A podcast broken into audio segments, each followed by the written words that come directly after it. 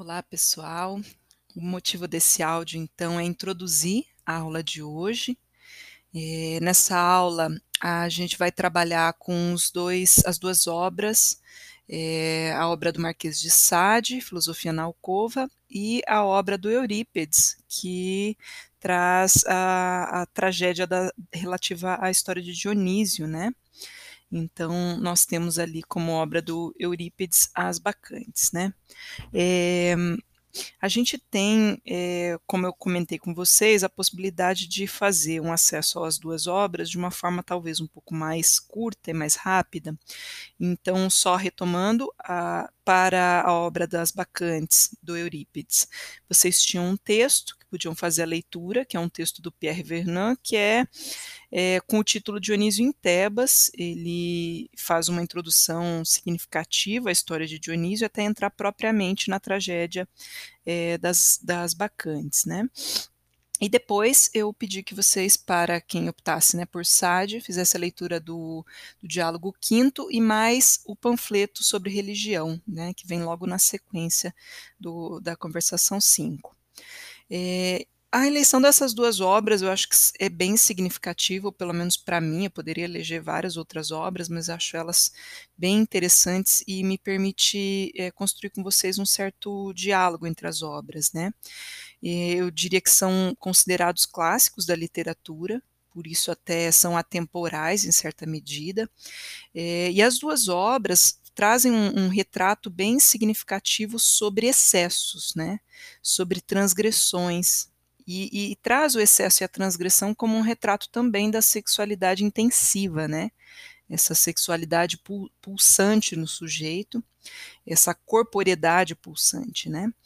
É, em Sade a gente vai ver é, algo do campo da, da, de um acesso, né, de um resgate, né, a, a esse universal, a natureza universal do homem, e um exercício de, e uma experiência né, com esse, essa dimensão da nossa natureza é, metodicamente proposta, né, racionalmente proposta, um acesso a, a, esse estado de natureza, quase assim, né, mas de uma maneira é, é, prescritiva e metódica, né, mas de, de, de, forma que o sujeito pudesse acessar, então, essa, essa sua condição humana, né, a sua, sua natureza.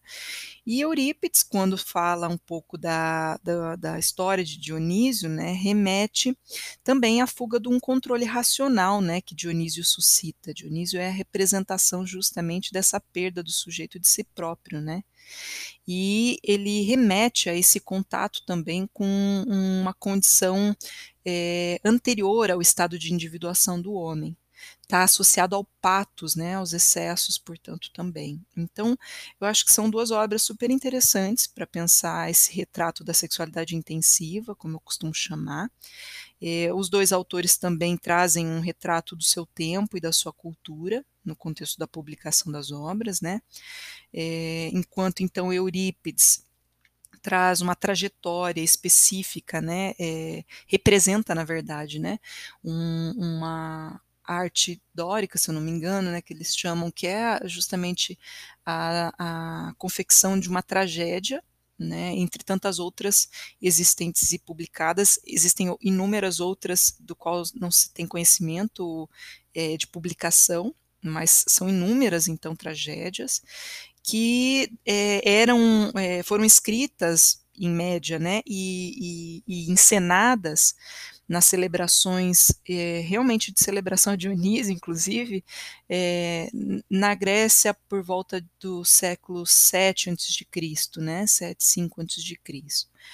E e aí que a gente tem, né, é, com as tragédias gregas, uma proposta super interessante. Então, eu vou falar um pouquinho das tragédias e falar especialmente daí das bacantes, para daí partir para fazer uma introdução também a respeito da, da literatura do Marquês de Sade, e, e aí oriento vocês com relação à sequência da aula. Bom, no que diz respeito, então, às tragédias gregas, é, é super interessante pensar que as tragédias elas tinham um espaço de encenação durante um período, principalmente o período de início da primavera na Grécia. Né, eh, a a era uma celebração trágica mesmo, né, quase como se fosse o carnaval pra gente, então circunscrito a alguns dias, eh, nesse início da da primavera, os gregos faziam uma espécie de festividade, uma celebração bem, eh, ampla, né, vamos dizer assim, eh, em que que envolvia, né, uma série de de experiências, entre elas, eh, experiências, eh, de de concessões, né, de experimentações da sexualidade, eh, muito envolvido também a a com bebida, né, essa coisa meio do do júbilo, né, de certas então liberações, eh, ligadas à bebida, à orgia, a a a manifestações artísticas, né, só que tudo isso dentro desse tempo circunscrito e, eh, celebrado principalmente pelas tragédias, pela arte trágica, né. Eh, então as tragédias eram encenadas mais de uma, né, essas tragédias eram elegidas as era uma espécie de competição entre as tragédias, né. Há há uma uma certa identidade, né, no que diz respeito a essas tragédias, algumas coisas se repetiam, como por exemplo, a configuração num da da encenação num contexto de arena, né, onde os o público ficava muito próximo, né, da encenação, a associação à dança e ao coro, né, a a ao canto. Há uso de máscaras também, que remete a essa transfiguração, né, eh, do eu em um um não eu, vamos dizer assim, que é o que justamente Dionísio representa, essa perda de si mesmo, né, esse acesso a um um patos incontrolável, né, uma ruptura da lógica identitária que sustenta a civilização, as sociedades "civilizadas", entre aspas, né. Então isso tudo entra em cena quando a gente fala da da da desses cultos que aconteciam, essas celebrações que aconteciam no no período pré i início até, né, da primavera. E, assim, nós temos alguns, eh, ao longo da história, né, alguns, eh, teóricos que se ocuparam em pensar o papel das tragédias para os gregos, né. E entre eles está 2 teóricos que eu acho que são fundamentais, um deles é Aristóteles, e talvez vocês já tenham ouvido falar sobre isso, né, quando recorreram ao conceito de catarse. Porque Aristóteles interpreta, né, esse momento, né, de celebração dionisíaca, né, das tragédias gregas, eh, como um uma espécie de justamente porque mistura, né, uma uma valorização, um espaço vital de valorização da vida, de positivação da vida, da sexualidade, da alegria, né, da plenitude da experiência humana, junto com essa lógica da floração, da fertilização, também misturado a isso, toda a tragédia envolve um quantum de de dor, de morte, as cenas de catástrofe, de destruição, dos excessos, dos extremos, né, que levam a certo excesso e certa perda, né, como algo que é inevitável e inerente também à à vitalidade, eh, da da da da totalidade da vida, né, acaba sendo algo ritualmente encenado nas tragédias gregas. Então toda tragédia mistura, né, isso que é potente no homem e que é é vital, com aquilo que é destrutivo, com o que é desconstrutivo, né. E e portanto Aristóteles interpreta o fato da da da dos gregos, né, se afeiçoarem se e se valerem das tragédias gregas justamente como uma prática de aprendizagem. É como se na tragédia o público pudesse se identificar com o es o espaço vital, né, potente, mas também com a a a os excessos, né, que que são desdobramentos, né, dessa experiência intensiva com o corpo, com a sexualidade, consigo mesmo, com o mundo e que se desdobram, portanto, em consequências significativas, trágicas, no caso do herói, que não consegue achar justa medida, né, pra sua sua conduta, e que recorre incorreria, né, a uma a uma consequência, né, sobre o qual o sujeito teria que se responsabilizar, né, por exemplo, a tragédia do Édipo, né, o Édipo acaba tendo que se responsabilizar, né, por aquilo que fez, eh, então há uma uma intensidade, né, nesse encontro, né, com a própria mãe inclusive, e isso culmina, né, na numa consequência, num desdobramento trágico, e para o público que assistiu uma tragédia como a de de,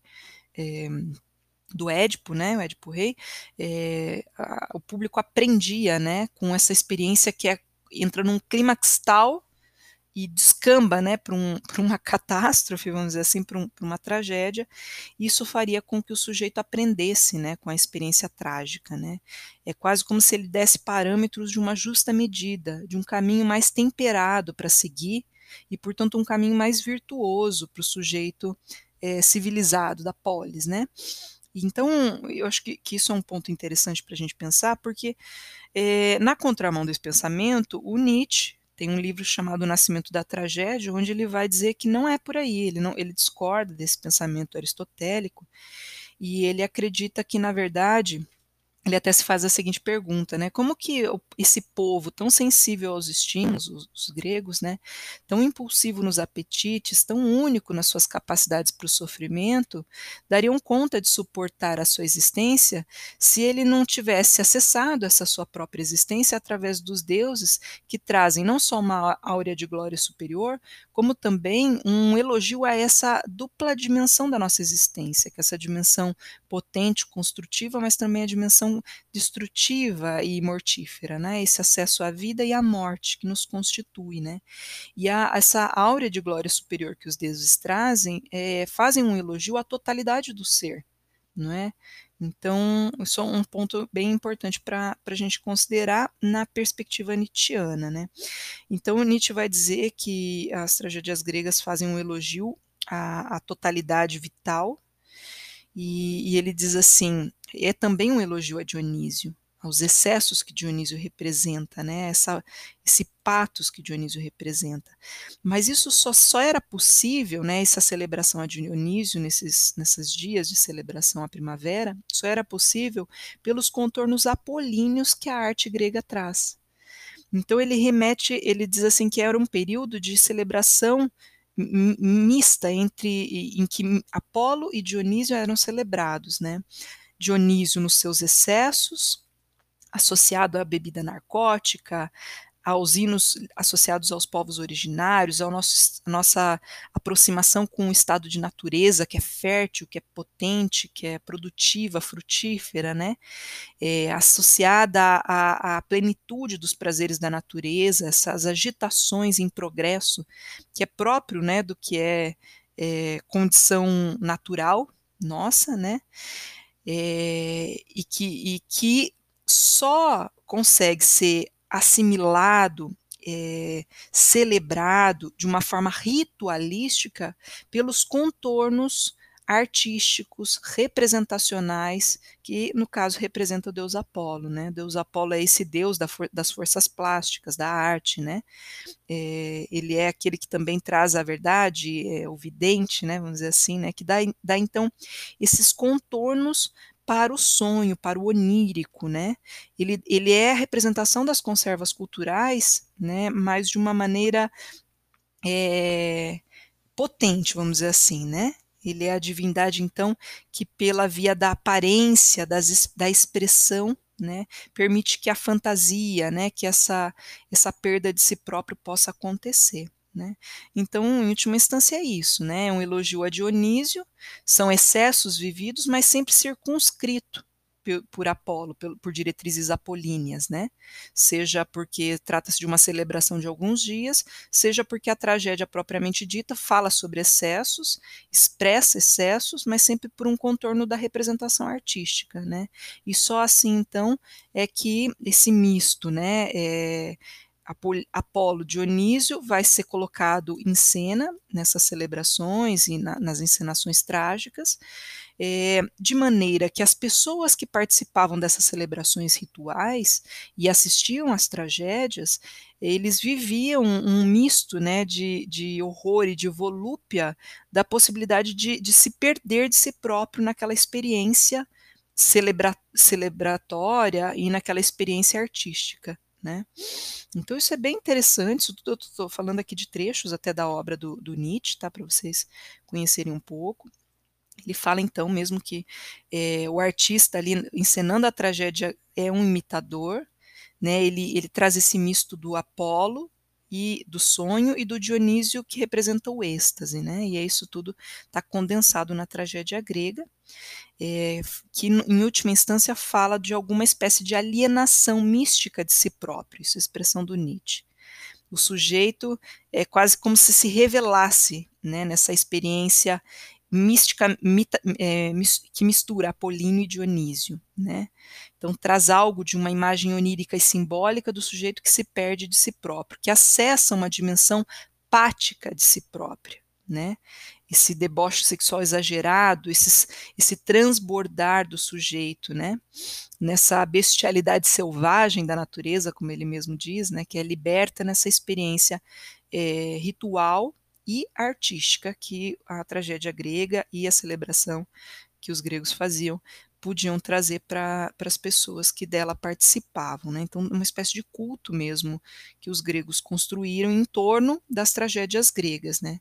E aí a gente tem inúmeras tragédias super interessantes, inclusive para quem gosta né, da psicologia psicodinâmica, não só psicanálise, mas a própria psicologia analítica, né, desde Medeia até né, o próprio Édipo, então são inúmeras, né?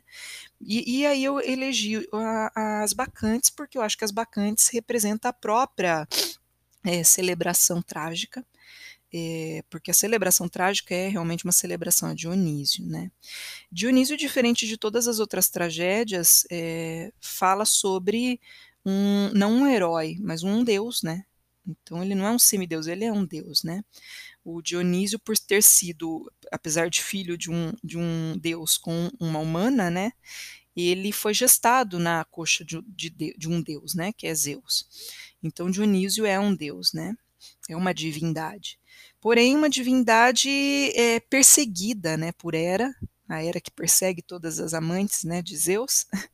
Então, é uma divindade perseguida. E a grande questão da, da, da tragédia de Dionísio, das, das bacantes, no caso, é, é todo um, um, um contexto em que Dionísio aparece como um deus que representa a diferença, o desconcertante, o anômico, porque ele é um deus epidêmico. Onde ele chega, o culto dele se espalha, né? E, e ele chega também como estrangeiro de volta a Tebas, onde ele foi praticamente é, exilado, né, por conta da perseguição de Hera a ele.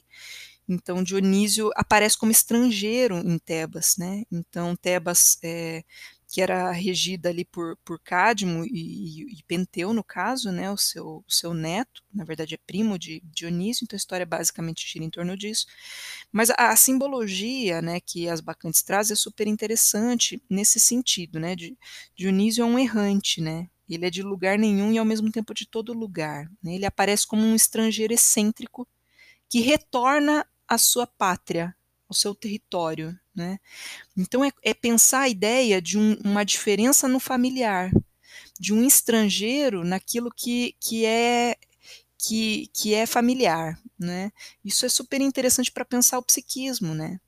Então, que dimensões de nós é tão pática, é tão intensa que, que a gente fica tentando conter, né, com a nossa com a nossa individualidade, né, com as conservas culturais que a gente internaliza, né, e que mantém a gente no território familiar, né. Mas que dimensão estrangeira e de autoridade que a gente resguarda em nós mesmos, né? Esse Dionísio que aparece, né, que nos toma, essa coisa estrangeira que às vezes nos toma, e a gente fala, nossa, fui eu mesmo que fiz isso, né? Nossa, nem parecia eu. Quando, né, às vezes a gente se pega, né, é, se perdendo de si próprio, né, e se dá conta que é quase como se tomasse sido tomado, né, por, por uma uma, um rompante dionisíaco, vamos dizer assim, né?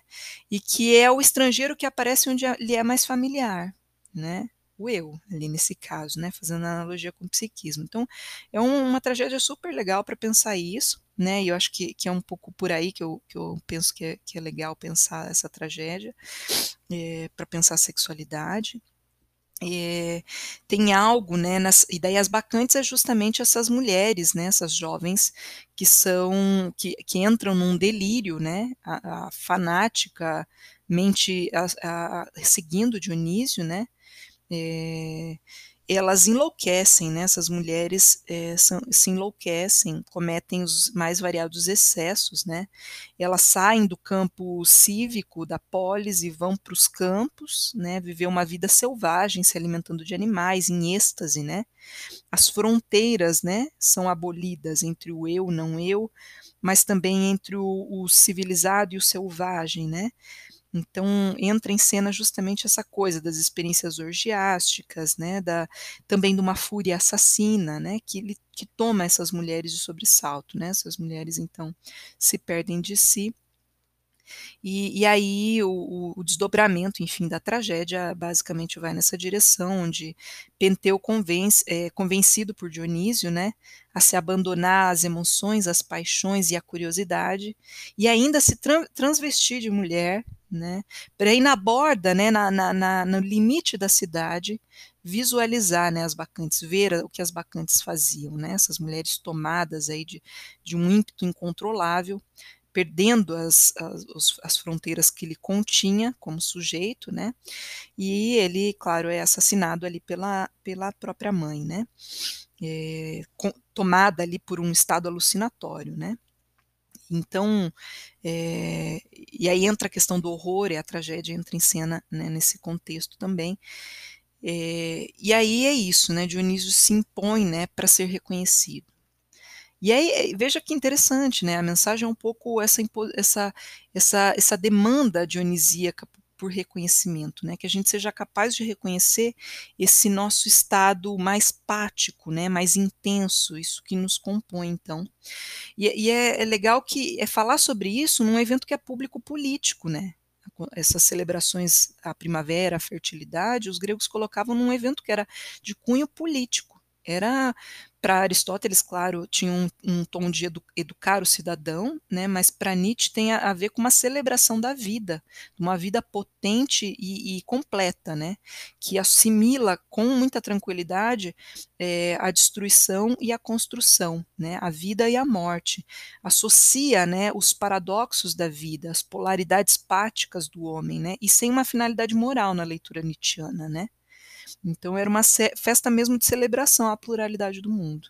Veja, tem tudo a ver com corpo, com sexualidade. Eu acho que então é uma peça super interessante para a gente conhecer.